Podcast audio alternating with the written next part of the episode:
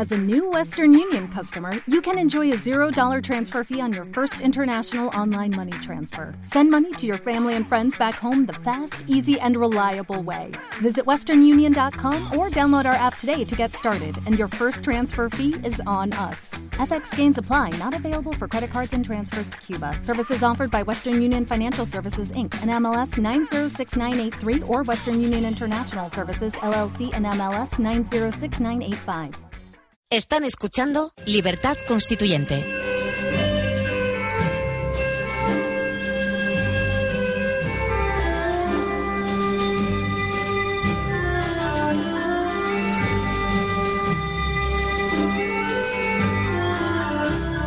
Muy buenos días, señores oyentes. Les doy la bienvenida una vez más a nuestro debate de economía. Hoy contamos con dos invitados aquí en el estudio. María Blanco, que es profesora en la Universidad San Pablo CEU y miembro del Instituto Juan de Mariana, experta en historia del pensamiento económico. Muy buenos días, María. Muy buenos días, ¿qué tal? Y con un habitual de nuestros debates, José Luis Ruiz Bartolomé, que es experto inmobiliario. Muy buenos días, José Luis. Hola, buenos días, ¿qué tal? Hoy vamos a hablar, como no puede ser menos, contando aquí con José Luis de la actualidad inmobiliaria. José Luis, ¿qué nos puedes contar? ¿Qué tenemos de nuevo esta semana? Bueno, esta semana, eh, en fin, estamos ahí viendo un poco los debates, eh, el, el, tema inmobiliario que realmente ha tenido poca poca presencia, ¿no? Si acaso, si vimos en, en el debate de Mariano Rajoy con Rubalcaba, se habló de, de la burbuja inmobiliaria, pero más hacia el pasado, ¿no? Un poco hacia hacia echarse las culpas o los trastos de quién era el culpable de, de, la burbuja, pero no se ha hablado mucho de futuro. Lo que sí es cierto es que, aunque ya, como volveré por aquí la semana que viene, antes de las elecciones, eh, trataremos más en profundidad algunas de las medidas, pero sí que en general eh, se puede decir que mm, desde el lado de la oposición, desde el Partido Socialista, eh, se le está achacando al, Partido Popular la, el intento de crear una nueva burbuja o el decir, bueno, va, vamos a salir de la crisis mediante la creación de una nueva burbuja. En fin, esto, va, esto es más que discutible porque además es muy difícil que partiendo del nivel en el que estamos se pueda llegar a generar una burbuja. Pero en cualquier caso, eh, dicho esto, es muy llamativo que durante esta semana la Junta de Andalucía, que es a fecha de hoy el único gobierno autonómico eh, donde el Partido Socialista tiene un poder todavía omnímodo, ha sido la única institución que en los últimos tiempos ha hecho algún tipo de reforma sobre el, la ley del suelo, en este caso autonómica, eh, donde esté fomentando o reactivando el mercado inmobiliario, facilitando eh, las cosas a los promotores. Bueno, la, reforma de esta ley contempla varias cosas, pero bueno, quizás las más destacables serían la rebaja de la cesión del aprovechamiento eh, al ayuntamiento por parte del promotor de, del 10 que estaba estipulado hasta el 5, que es el mínimo que permite la ley estatal, y un aumento de la densidad de viviendas por hectárea mm, un 20% por encima de lo que estaba actualmente. Entonces, bueno, pues hombre, eh, como mínimo es chocante que desde un partido se esté achacando al otro el intento de fomentar una burbuja cuando es ese mismo partido en el único escenario en el que hoy día tiene poder el que también lo está haciendo. Yo no sé si lo están haciendo los dos, pero lo que no, lo que no se puede hacer es culpar al uno, el uno del otro de lo que está. ¿Sabes lo que te quiero decir? Si quieres que te diga mi impresión, José Luis, a, a mí me parece que realmente los intereses que hay entremezclados con las constructoras son tales en los dos partidos que no pueden hacer los dos más que eso. Eh, se me ha olvidado decir, eh, y me disculpo con él, que está también Antonio García Trevijano en línea. Muy buenos días, Antonio. Hola, amigos, no tiene importancia. Aquí estoy para si necesitáis recurrir a mi opinión o mi criterio, pues aquí estoy. Y si necesitas intervenir en cualquier momento, si quieres preguntar algo, por supuesto ya sabes que puedes lo, hacerlo. Lo indicaría. Muy bien. Eh, María, ¿a ti qué sensación te da esto que ha comentado José Luis? Pues yo estaba oyendo, estaba oyendo a José Luis y la verdad es que es, eh, me estaba planteando la necesidad que parece que todos sabemos y que incluso los partidos políticos eh, dicen con la, con la boca chica, supongo, ¿no? La necesidad de un nuevo de un nuevo modelo productivo y que no se puede apoyar uno en el sector inmobiliario eh, eh, porque se crea una nueva burbuja, ¿no? Se les llena la boca, pero ninguno dice eh, cuál va a ser el nuevo sector, cuál va a ser el nuevo el nuevo modelo productivo Y si acaso el Partido Socialista lo que hace en sus propuestas, y si lo dice en sus propuestas, me imagino que a la hora de la verdad será mucho más cruel, eh, lo, que hace es eh, penalizar el ahorro que es la base de la inversión y la inversión es el, único pilar sobre el que cualquier modelo productivo se, se tiene que asentar. ¿no? Entonces, eh, mira que a mí no me gusta ninguno de los dos partidos políticos, pero eh, si te lees los, las propuestas de cada uno de los dos programas, de los dos programas de los principales partidos de candidatos, lo que sí está claro es que uno va a penalizar directamente el ahorro con medidas fiscales penalizadoras del ahorro y de la inversión y ambos tienen estigmatizados la palabra lucro y la palabra empresario. Ya hablamos todo el tiempo de emprendedores, no existen los empresarios. El, tener propiedad privada parece que es un pecado mortal. Eh, leía en, en Twitter, leía las críticas de Alejandro Nurrieta del Partido Socialista hacia cualquier cosa que sea favorecer eh, el desarrollo de las empresas o, seguirle la pista un poco a lo que dice el presidente de la COE o algún representante empresarial y parece que los empresarios en nuestro país, que son quienes los únicos que pueden dar trabajo y tirar un poquito para arriba del modelo productivo, pues están totalmente estigmatizados. Entonces, eh, no, sé exactamente cómo pretenden que no nos apoyemos eh, en, algo, sea el sector inmobiliario o, cualquier rama de la, de la, economía real, ¿no? Porque lo que no se puede hacer en cualquier caso es penalizar la inversión como, como lo pretenden hacer. Y tú, María, como especialista crees en historia del pensamiento económico, ¿por qué crees que se ha generado en España esta dinámica de, de estigmatizar a los empresarios, a los emprendedores. ¿Tú por qué crees que ha ocurrido esto? Ha habido una gran hipocresía, eh, podríamos decir, ya sé que suena un poco pedante a lo mejor, una hipocresía socioeconómica. Es decir, eh, se nos ha llenado mucho la boca hablando del modelo capitalista o del modelo liberal, de las democracias liberales, cuando en realidad no estábamos viviendo, hablo desde el punto de vista económico, eh, no estábamos viviendo un capitalismo, es decir, estábamos viviendo una continuación del mercantilismo del siglo XVII en el que las empresas eh, se lucraron a base de privilegios estatales y entonces el, poder estatal del soberano se apoyaba en las grandes empresas eh, y las grandes empresas se, se apoyaban en el poder del soberano y actualmente es exactamente igual, es decir, tenemos al señor Botín que no se sabe si es el lacayo de los políticos los políticos son los lacayos del señor Botín y tenemos un montón de empresas. Ahora mismo coges las empresas del, IBEX y, y la mayoría de ellas o han sido monopolios o lo son o tienen privilegios de algún tipo, pero nos falta nos ha faltado, mm, pero desde la época de Franco, competencia empresarial. No sabemos lo que es un empresario con ganas de arriesgarse, con responsabilidad individual. En cuanto uno mete la pata, tiene que venir eh, papá Estado a sacarte las castañas del fuego.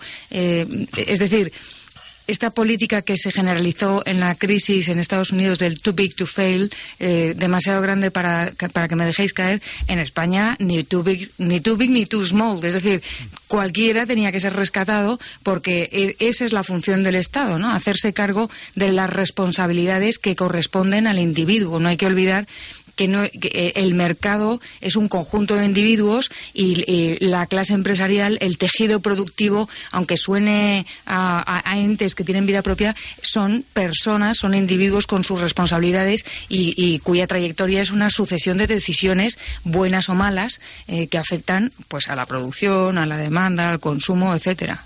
No sabes cómo me alegra oírte decir esto, porque realmente es rarísimo a una persona con, que se dedica a la enseñanza, una especialista como tú que ponga tan claramente el dedo en la llaga sobre los problemas que tiene nuestra economía, esos privilegios de los que has hablado. Me parece algo extraordinario que lo digas, porque ningún partido lo dice realmente que ese sea el problema fundamental. O sea, nadie. O sea, Porque todos tienen intereses creados, desde todos viven de ello. Como cuando tú hablabas de, de, las, de las constructoras y de la situación de todos los partidos políticos están pecando de lo mismo. Es decir, todos son mercantilistas, todos quieren tener sus empresarios privilegiados que estén a su servicio y yo rasco tu espalda y tú rascas la mía, pero todos. ¿eh? Y, yo creo incluso que, a lo mejor con la excepción del Partido de la Libertad Individual, eh, que es, recién nacido, el resto de los partidos, pues, UPyD, etcétera, me da la sensación de que si no lo proclaman es porque son demasiado pequeños todavía, pero que si les dejamos unas semanitas en el poder iban a caer en lo mismo inmediatamente, porque creo que es el sistema el que está completamente eh, podrido y, así estamos, ¿no? O sea, eh, desde el principio está todo mal, mal parido. Estoy de acuerdo. Es que además he escrito, Tú lo habrás visto eso continuamente en tu etapa. He escrito algún, algún post sobre, sobre el asunto que estás mencionando de lo que en, inglés se dice muy bien lo del chronic capitalism, que, es, es, lo que tenemos aquí. O sea, tú coges el IBEX 35 y es que yo creo que quitando una o dos empresas, el resto son antiguos monopolios o bancos, ¿no? Es decir, todo, todo lo demás, en fin, todo empresas que contratan con el Estado y además luego hay una gran mentira ¿no? en todo esto, que es que nos dicen, bueno, cuando se reunía Zapatero estos meses atrás con los grandes empresarios, bueno, primero llamarles empresarios es ya bastante irónico, porque yo no considero que sean empresarios, señores, que han hecho carrera dentro de Unión Fenosa o, de, o del Banco X, ¿no? Eh, pero eh, decía, no, es que estos representan la economía española, porque son el no sé qué porcentaje, el 50 del PIB, y además tienen un millón de empleados. Y decías, hombre, si, si hay 17 millones de empleados, que estos señores contraten un millón, pues no es representativo. O sea, lo que realmente en España, o sea, España está hecha de pymes. Sí. España es un país de pymes donde el 85-90% de los trabajadores trabajan como autónomos o, en pymes. Y ese es el verdadero tejido empresarial del país, que además es el que se está destruyendo estos años de crisis, ¿no? Y que es tan difícil luego de recuperar, porque esto, en fin, son muchas, muchos, muchos esfuerzos el, ir haciendo luego todo este tejido de nuevo, ¿no? Que es lo que nos va a costar ir creándolo, ¿no? Entonces, bueno, pues no puedo estar más de acuerdo contigo en el sentido de que vivimos en esa especie de oligarquía, de poder, donde... y luego al final lo, lo vas viendo, lo que los políticos, según se van jubilando, acaban yendo a los consejos de administración de estas corporaciones donde se van recolocando. Y también por último, el tema de UPyD o partidos pequeños sin experiencia de gobierno es normal. Es decir, dicen, no, es que nosotros no tenemos eh, corruptos ni tal. Claro, normal, no habéis gobernado todavía, ¿no? El día que estéis en algún ayuntamiento, en algún sitio, pues empezará a haber esos problemas. Porque, como tú bien dices, es parte del sistema. El sistema en su conjunto está muy mal diseñado y, bueno, pues somos víctimas de ello, ¿no? Y la verdad es que eh, hablábamos también antes de entrar en antena sobre el debate de esta semana pasada, es que no dedicaron ni un minuto a los problemas del sistema. O sea, algo se dijo de que, en fin, que le acusó a Rajoy a Rubalcaba. Estés colocando a los amigos en los, en, los órganos de estos de, ¿eh? de, la CNC. Claro, pero, pero digo, es que al final todos hacen lo mismo. Es decir, no. Eh, en fin, eh, nadie se pone, nadie se remanga y hace de verdad la tarea de, de rehacer el sistema, de hacer una verdadera separación de poderes, en fin, de todo esto que, todo el mundo está hablando y que no se acaba de hacer. Pero fíjate tú que estaba sacando, con tu permiso, Juan Carlos, sí, sí, claro, claro. estaba sacando el tema del debate que yo también lo vi y me pareció de una desvergüenza increíble que el señor Pérez Rubalcaba eh, hiciera un guiño a las pymes. Es decir, eh, el partido político que se ha cargado, como tú estabas diciendo, gran parte del tejido empresarial, teniendo en cuenta que estamos en un país en el que montar una empresa es dificilísimo, o sea, abrir una empresa es un acto de heroicidad.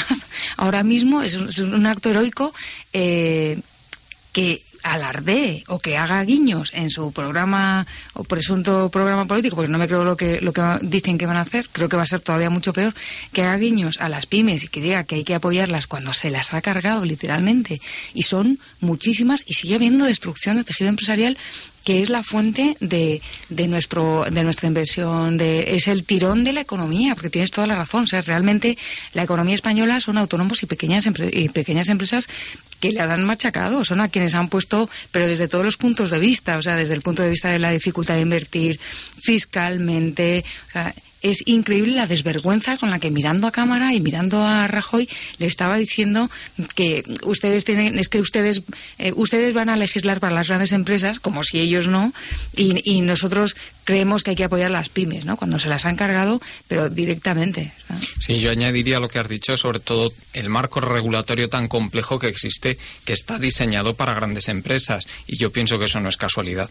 Está diseñado para grandes empresas porque precisamente es lo que ellos quieren favorecer, favorecer a los suyos. Claro. Y dificultar que los pequeños puedan acceder a los mercados, crear barreras de mercado, como se dice en, técnicamente. Claro, es que la competencia tiene sus riesgos, ¿no? Y entonces a lo mejor te sale un Steve Jobs o alguna persona. En España hay gente con mucho ingenio, eh, lo que pasa es que tiene todas las trabas del mundo todas las trabas del mundo. Sí, así es. Y normalmente se dice, no, es que competir con un grande es dificilísimo. Yo como pequeño empresario que soy te digo que no es tan difícil. Si no existiera ese marco regulatorio tan complejo sería mucho más fácil para una pequeña empresa competir en la mayor parte de los campos. Hay algunos que no, lógicamente. por ejemplo, una eléctrica no puede ser una empresa pequeña, ¿no? Pero vamos, en la mayor parte de los campos las pequeñas empresas pueden competir con ventaja con las grandes. Lo que pasa, sobre todo ahora con las nuevas tecnologías que han permitido que sea mucho más sencillo esto. Hay una, uno de las. Carlos, sí, sí, sí, Antonio. Quería intervenir eh, primero para felicitar a la eh, eh, especialista en historia del pensamiento económico, que el nombre. María Blanco. María Blanco. Es que no sé si era Blanca o, o María Blanco. María, María. María Blanco. felicitarte por haber eh, acudido eh, a un recurso que es indispensable y que la gente acude a él aunque no lo sepa, que es la historia. Sin acudir al, pasado es imposible comprender el presente. Entonces, me, me, parece muy bien que hayas acudido al concepto y a las prácticas del mercantilismo. Pero hay algo mucho más cercano todavía y que explica cuál es el motivo por el que el empresario sea siempre maltratado, el pequeño empresario, sea maltratado a la vez que se eh, premia a la oligarquía, a la gran oligarquía. Es decir, el empresario en España bajo Franco eh, es, un, es una consecuencia natural de la demagogia. Cuando la realidad tiene que ser disimulada con demagogia, se producen los fenómenos que estáis denunciando. Y con Franco empezó clarísimo, el empresario era el enemigo del pueblo, recordando el título de la obra de Ibsen. Sí. en, bajo Franco el enemigo del pueblo era el empresario y era la falange sobre todo, con su jerga de revolución pendiente y, sindicatos verticales para favorecer al obrero, cuando era enemigo de la clase obrera el franquismo, y sin embargo ahí empieza la acentuación del clima social y de la propaganda que la transición ha heredado y que ha continuado durante la transición porque eran los mismos. Los mismos eh, factores del franquismo que continuaron en la transición han continuado la demagogia de considerar al empresario, por un lado, enemigo del pueblo, y por otro lado, estar premiando y favoreciendo el reparto del Estado entre las oligarquías financieras, del mismo modo, el reparto no del Estado, sino de las empresas estatales, lo reparten entre las oligarquías financieras del mismo modo que el Estado, los poderes del Estado han sido repartidos entre la oligarquía política representada por los principales partidos incorporados al Estado. Y en cuanto a los partidos pequeños de que habláis, de, de y compañía, son exactamente iguales. Todo aquel que participe en el sistema está condenado a, uno, a entrar en la demagogia de condenar, de considerar al empresario el enemigo, para favorecer el, auge eh, artificial y falso de los sindicatos estatales, y a su vez está también dando paso a que el la economía se encierre en un círculo imposible, que es por un lado favorecer la oligarquía financiera, en este caso concreto bancos y grandes compañías procedentes de la privatización de la economía pública, y por otro lado el fenómeno que estáis viendo de la dificultad tan enorme que implica en el sistema actual la creación de empresas y eh, crear una legislación favorable a los autónomos y a los pequeños empresarios.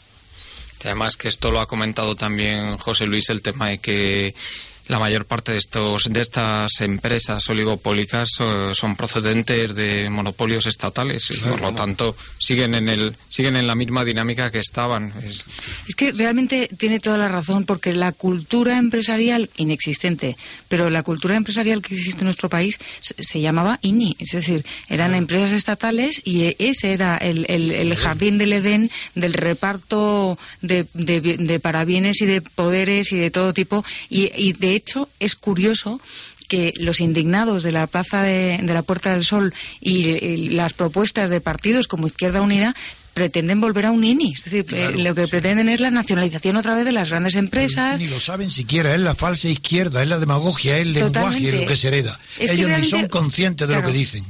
Claro, pero no son conscientes. Yo, bueno, alguno yo creo que sí, ¿eh? Alguno de la izquierda radical. Submarinos eh, de los partidos, tal vez. Sí, exactamente. Pero convencen porque enseguida te dicen, como es importante, eh, eh, que es, es una falacia, pero como es importante para todos, mucho mejor en manos del Estado, ¿no? Después Convencen a los ignorantes. Exactamente, a, los ignorantes y los que no son capaces de, asumir su responsabilidad individual, porque en realidad eh, estamos ante una sociedad, y me duele mucho decirlo, que es incapaz de asumir sus responsabilidades desde, desde la educación de sus hijos hasta, hasta la marcha de sus empresas, hasta las decisiones de inversión que han tomado. Entonces, cuando tú dices, oye, pues es que si tú has tomado una decisión de inversión equivocada, pues, pues mira, es que pierdes, ¿sabes? Eso es lo que hay. Y entonces se rebelan y te dicen, no, no, no, no puede ser, pues es que tiene que venir alguien a rescatarme, porque entonces, ¿qué voy a hacer? Entonces, eh, somos incapaces, estamos eh, ante una sociedad que es incapaz de asumir eh, los costes de sus decisiones. Y eso es la ruina de la civilización, yo creo. O sea, vamos hacia atrás. No, totalmente de acuerdo. Yo creo que este país, además, si tú te fijas, yo digo, yo muchas veces lo con, con un amigo y digo, es que vamos contra corriente, porque tenemos seguro privado médico, intentamos llevar a los, a los chicos a colegios privados. Digo, vamos, pero es que si te apuntas a la ola, es que vives en el mundo del Estado y tienes todo. O sea, es que te procura todo desde el nacimiento, ¿no? O sea, si quieres, si te lo curras, estás trabajando en, como en la función pública, eh, en fin, usando todo tipo de servicios que existen gratuitos, entre comillas, porque los estamos pagando con impuestos, etcétera. Es decir, que, que al final somos tan estado dependientes que, que no sabemos, ni queremos libertad, ni sabemos usarla cuando la tenemos, ¿no? Y llega hasta el punto que, bueno, todos sabéis que ahora los chicos estudian eh, educación para la ciudadanía y se ha denunciado, yo lo he leído en varios sitios, que em, incluso en estas en estas en estos libros se, se, pone como malo al Estado capitalista, o sea, dicen, no, el capitalismo es malo, es malo eh, crear empresa. Eh, ya si alguien tiene iniciativa empresarial de niño o de joven, pues se la están matando porque lo están poniendo como, oye, eso no lo hagas, que eso es de bichos raros y de gente con malas, yo, lo he visto, ¿eh? yo he visto los manuales, he visto los manuales y es más, lo de malas intenciones que bichos raros. No es que sean bichos raros, es que es gente mala per se. O sea, es decir, una persona que tiene una empresa, sea... del pueblo. Exactamente es un enemigo del pueblo. esto, es el mensaje. Esto es el, pequeño empresario, lógicamente, es un individuo libre, hay que machacarle. O sea, en un, en un sistema como el que padecemos, un sistema no democrático, realmente es lo que hay que hacer, tiene que ir a ello. O sea, las personas libres son sus enemigos, lógicamente. Yo sí he aprendido algo de la teoría económica, es que las decisiones económicas dependen y se basan y están estimuladas por los incentivos y las expectativas. O sea, en función de los incentivos que tengan los individuos, en el terreno económico van a tomar unas decisiones u otras y se va a desarrollar un modelo económico u otro y un sistema económico u otro. Y a, y a, mí lo que me lo que me ataca y me produce un miedo eh, terrible es que los incentivos que tenemos son absolutamente nos llevan a un modelo inmoral. Es decir, hay dos factores. Uno el que tú has señalado, que los incentivos, y otro el que ya fue señalado nada menos que por el sociólogo Pareto, que son las acciones residuales. Así, o bien son los incentivos o son, o son las rutinas. Y las rutinas en este caso son las que vienen del franquismo. No, pero eh, ambas cosas nos llevan hacia, hacia la debacle, porque en el caso de los incentivos, por ejemplo, lo que se fomenta es una economía en la que unos viven a costa de otros que es intrínsecamente inmoral, es decir, vivir a costa de los demás, pero es lo que se está fomentando. Con todo el sistema de, pues lo que estaba comentando eh, José Luis, mm, desde que eres pequeñito, el Estado es eh, providencial, te va a, proporcionar todo eh, y, y, te va a dar una educación y al final lo que se consigue no es una educación de calidad, que sería lo interesante, sea privada o pública, lo interesante es tener una población joven bien formada, etcétera, y lo que se consigue es justo lo contrario, porque no funciona eh, la gestión económica estatal, funciona mucho mejor la gestión económica privada, precisamente por los incentivos que genera, que es esforzarse, eh, mejorar. Pero todo esto, María, es consecuencia de la propaganda socialdemócrata, que es la que ha creado la impresión falsa, como es natural, de que es posible el Estado edumónico, el, Estado que nos hace felices. Es decir, no el que, el que procure las condiciones para que cada uno persiga a su modo personal e individual la felicidad, sino que directamente el Estado tiene que colmar todas nuestras necesidades y hacernos felices. Exactamente, se pone... Y eso es la socialdemocracia. La, felicidad se pone como una de las funciones y eh, de las obligaciones del Estado.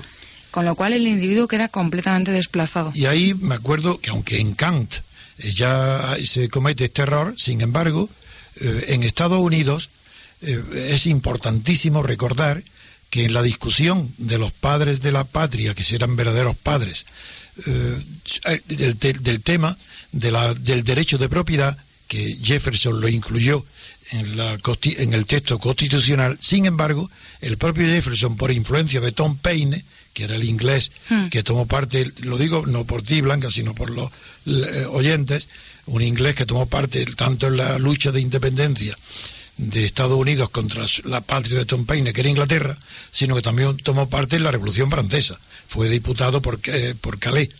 Pero eh, digo que por influencia en Jefferson de la doctrina de, de Tom Paine se sustituyó en la Constitución la declaración a favor del derecho de propiedad por el de búsqueda de la felicidad. Es, desapareció del derecho constitucional la propiedad y se sustituyó por el de búsqueda de la felicidad. Pero claro, búsqueda no es lo mismo que garantizar la felicidad. Búsqueda sigue siendo un problema del individuo, mientras que la, la, teoría de eudomónica del Estado de Kant se refiere al derecho de la sociedad a tener un Estado que la haga feliz. Exactamente. Y a mí lo que me llama más la atención es que muchas veces se utiliza el nombre de, Keynes cuando se recurre a esta justificación, cuando el mismo Keynes, a mí me gusta citarlo muchas veces, dijo que el Estado no está para hacer lo que ya hace el sector privado, exacto, exacto. sino para hacer lo que no hace. y, sin embargo, no, no, está bien, eh, es que está bien que los, nuestros oyentes eh, también sepan en este momento, donde otra vez se está discutiendo si debe eh, aplicarse ahora las teorías de Keynes sobre la inversión pública en defecto cuando no hay privada para reanimar la economía y restablecer el empleo, eh, recordar que la mayoría de los historiadores creen que Roosevelt aplicó las técnicas, las, las recetas o las recomendaciones de Keynes para eh, salir de la depresión de los años 30. Y cuando no es así, y está aprobado hoy, que aunque Lord Keynes le escribió una carta a Roosevelt recomendando grandes inversiones públicas, está probado que esa carta nunca llegó a ser leída por Roosevelt. Sí, así es, efectivamente, la influencia de Keynes sobre el programa de Roosevelt fue bastante reducida, eso yo también estoy de acuerdo contigo. Menos, mucho menos de lo que se cree habitualmente. María seguro que tiene algo que añadir. Yo no estoy, no estoy todo de acuerdo. Leyera o no leyera la, la carta de John Maynard Keynes, eh, a mí me parece que el error enorme de, Keynes o de sus seguidores fue eh, difundir un, modelo de política económica que necesariamente perpetuaba la tarea del Estado, la, tarea eh, reactivadora de la economía mm, por parte del Estado y nos dejaba en manos de, los gobiernos. ¿no? Pero al menos era eh, excepcional. Otra cosa, otra cosa es otra cosa es que el texto de Keynes eh, realmente mm, fuera mucho más leve de lo que después sus seguidores eh, eh, han, hecho. ¿no? De hecho, hay una famosa conversación entre Hayek y Keynes que se conocían y, se llevaban muy bien porque Hayek era una excelente persona y, se lleva muy bien con todo el mundo y, le, Hayek le comenta a John Maynard Keynes, pero tú estás viendo lo que están haciendo tus seguidores con tus políticas y con tus recomendaciones. Y Keynes dijo, bueno, no pasa nada porque en un momento dado, si es necesario, pues cambiamos otra vez o nos amoldamos a la nueva política monetaria o la nueva política económica que, sea necesaria.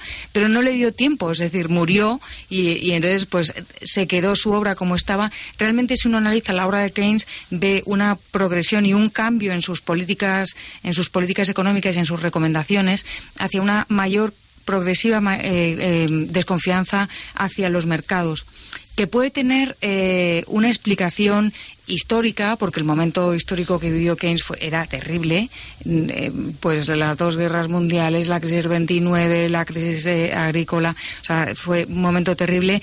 Y yo entiendo que a lo mejor estaban, estaban ante un cambio de paradigma eh, realmente para mí los, buenos, entre comillas, que eran Hayek y la escuela austríaca, eh, quedaron desbancados, pero quedaron desbancados porque el, modelo keynesiano o, o, el que proponían los keynesianos justificaba la, actuación del Estado. Y entonces... Eh, era mucho más vendible en los departamentos de economía de las universidades y eh, eran mucho más vendibles como los consejos que un economista debía aportar a, un político, ¿no? Es decir, los políticos mm, querían perpetuarse en el poder y necesitaban las recetas keynesianas, eh, que cuando digo keynesianas me refiero a las que proponían los keynesianos, eh, eh, que eran una barbaridad. Y como la historia es muy tozuda, nos ha demostrado permanentemente que las recetas keynesianas no funcionan.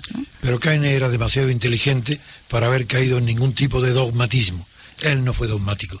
Lo principal de su teoría no, era la coyuntura. Lo que hay detrás de verdad esencial es que lo principal en la economía no es el ahorro, sino la inversión. Si un ahorro improductivo, pues es perjudicial. Y eso es válido en cualquier época, en cualquier crisis, en cualquier momento económico, siempre es válido, porque lo que mueve el empleo, lo que mueve la sociedad, lo que mueve eh, el progreso económico y tecnológico es siempre la inversión.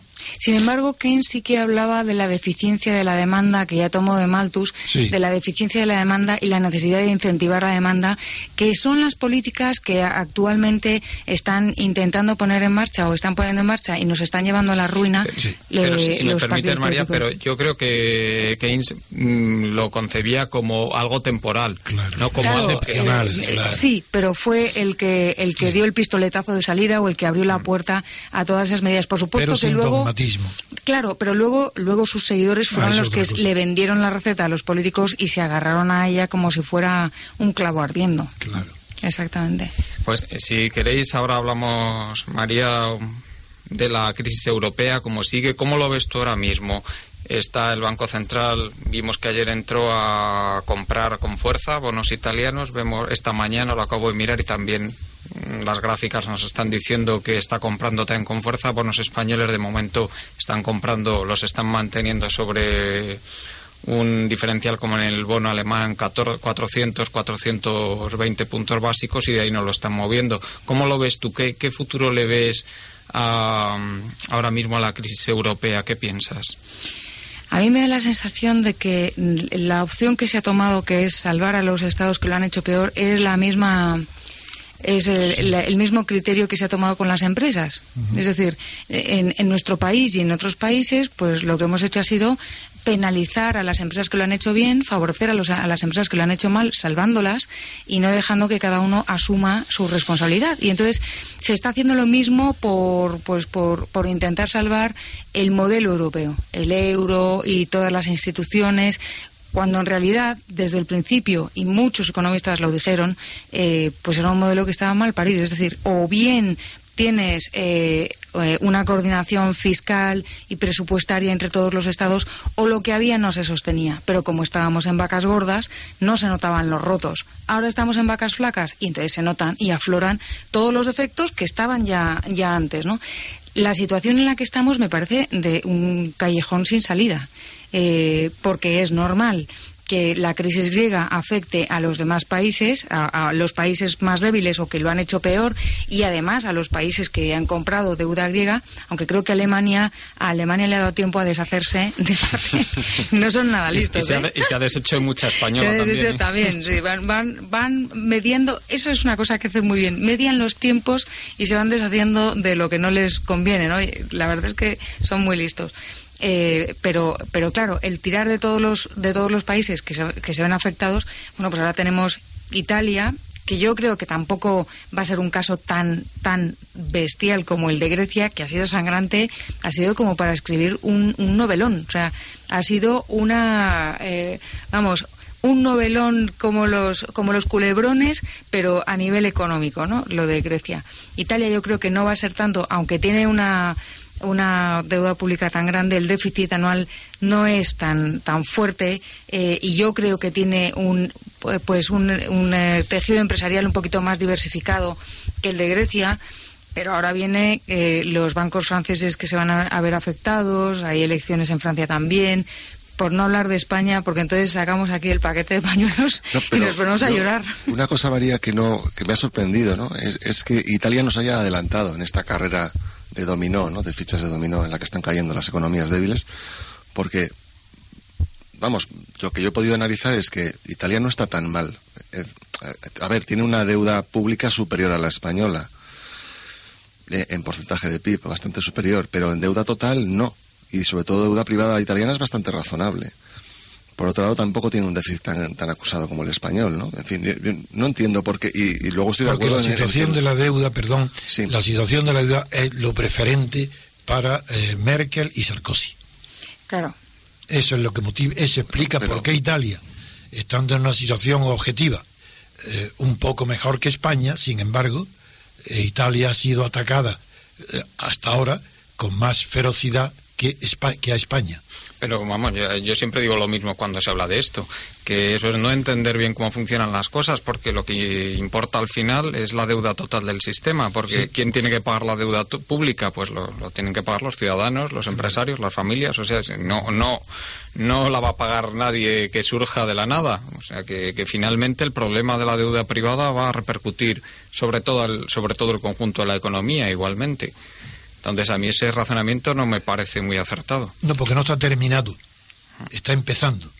Y por eso los juicios que tenemos son parciales. Claro.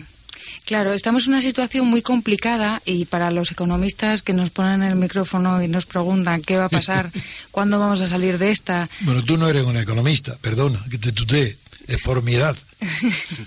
sí, sí soy economista. No, tu disciplina es historia. No, no, no, no, no. yo soy economista. Ah. Eh, mi especialidad es la historia del pensamiento económico, que, claro.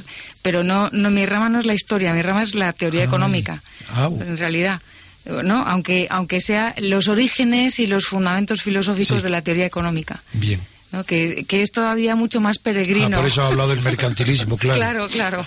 Tú lo conoces bien. Por eso, por eso y, y, estoy acostumbrada a, a, bueno, pues a estudiar cómo los problemas que se han intentado resolver a lo largo, los problemas económicos que se han intentado resolver son los mismos que ahora y tenemos las mismas reacciones, pero con distintas circunstancias. a, a, mí me, me, parece que, claro, eh, la situación en la que estamos, la situación de crisis bancaria, la crisis bancaria que lleva a una falta de, crédito tan tremenda es lo que de alguna manera lleva a, Merkel y a Sarkozy a decir, a ver, ¿quiénes, van a, ¿quiénes tienen capacidad para pagar su deuda? ¿Quiénes van a tener tejido productivo para generar rentas para pagar su deuda y quiénes no? ¿no? Porque me da la sensación de que eh, a veces somos un poco injustos con países como, por ejemplo, Alemania, que está ahora mismo sujetando sobre sus hombros, es verdad que está tirando para su casa, pues, pues claro, no va a tirar para la nuestra, lógicamente. como es normal. Claro, y, bueno, pues son los que están aportando al Fondo de Rescate Europeo y son los que están un poco eh, llevando las riendas, pues sí. Y, claro que le dicen a los países mm, cómo tienen que salir de, la crisis, pero mm, pongámonos todos en, su pellejo y pensemos. Aunque hay que reconocer que hasta ahora se han equivocado más que han acertado. Pero porque tienen, es que tienen un debate interno en Alemania irresoluble respecto a si están o no dentro de Europa. Es decir, ah, tienen, ahí, tienen ahí una guerra particular entre ellos que, que, lleva a que... Que se acentuó con, cuando la unificación. Exactamente, exactamente se acentuó y, además eh, comentaba antes de entrar que eh, la semana pasada estuvo el secretario de Estado de Economía de Alemania, eh, Peter, en, en, mi universidad dando una conferencia. ¿En cuál universidad? En la Universidad San Pablo CEU. Ah. Y estuvo dando una conferencia y, y dejó muy claro que había dos dos alternativas en Alemania pro Unión Europea y y, contra Unión Europea, pero que ellos tienen la sensación de que la unificación alemana ha podido ser posible apoyándose en la Unión Europea. Sí. Y que les ha beneficiado. Claro, les ha, les ha beneficiado y de alguna manera eso es lo que lleva a los europeístas a, a, intentar fomentar mantener el modelo exactamente y eso les está saliendo muy caro muy caro y yo no sé si sería la mejor solución la verdad nos quedan nada más que dos o tres minutos. Mm, a mí me parece que has puesto el dedo en la llaga, María, cuando has hablado de, que no está habiendo crecimiento. O sea, que ellos quieren, eh, cuando estiman que la deuda no se va a poder pagar, es porque no hay crecimiento. Es decir, y ahí sí que nos da pie a un tema muy interesante para el próximo debate. ¿Por qué no está habiendo crecimiento? ¿Por qué esta vez no están funcionando estas medidas que otras veces sí han funcionado? Mm, si quieres lo dejamos aquí este tema este tema pendiente que me parece que da para, para mucho para el próximo día que esperemos. antes de antes de acabar quería daros las gracias por contar conmigo. Ah, por supuesto, gracias a ti porque es un auténtico La aportación tuya al debate económico es fundamental porque está basada en, el conocimiento de lo de lo sucedido en el pasado. Pues muchas gracias. Y sin eso no se conoce, no se puede conocer lo que pasa en el presente. Y tenemos que dar las gracias a Dalmacio Negro que ha sido el que ha el que ha dado lugar a este contacto, por supuesto. A nuestro gran amigo. sí, y profesor. sí. El mío no por la edad. Fue profesor mío en segundo de carrera. Sí, no, fue él el que me habló también de, de ti, sí. Sí, eh, José Luis, no sé si quieres añadir algo más antes de que nos despidamos. Nada, nada. Yo creo que estoy esperando ya ese siguiente debate en el que intervenga María. Pues yo creo que el tema va a ir por, por el exceso de crédito, ¿no? que es un poco lo que del pasado, ¿no? que es un poco lo que nos está constriñendo ahora. Sí, Y, conociéndome, ¿tú crees que yo también voy a ir por otro lado, aparte de eso, que también lo comparto, que es bueno? Muy bien. Eh, os doy las gracias a todos por vuestra participación. Muchas gracias, José Luis. Gracias a vosotros. Muchas gracias, María. Muchas gracias a vosotros. Muchas gracias, Antonio. Adiós, Juan Carlos. Muy buenos días, señores oyentes. Ya eh, estaremos en nuestro debate de economía el próximo lunes, pero les recuerdo que mañana hay también programa de radio en nuestra emisora. Hasta entonces.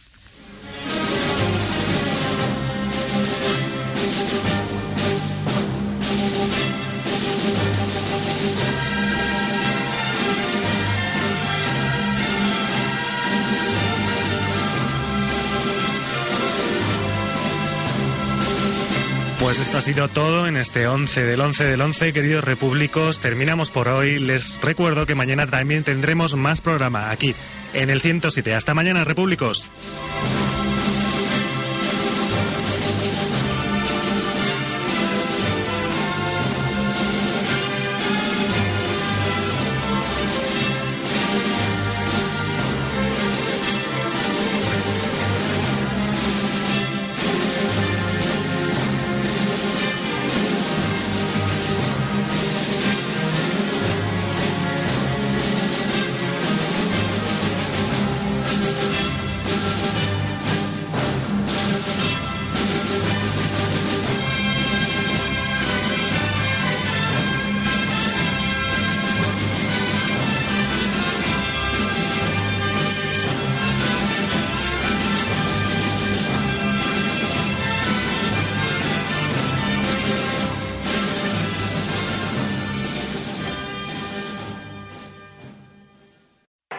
Swimsuit? Check. Sunscreen? Check. Phone charger? Check. Don't forget to pack the 5 Hour Energy. It fits great in a pocket or carry on, and the alert feeling will help you arrive ready for anything. Now get 20% off when you use code 5HE Travel at 5hourenergy.com. Expires April 30th. One time use only, not valid with other discounts. Remember, visit 5hourenergy.com and use code 5HE Travel to save 20%.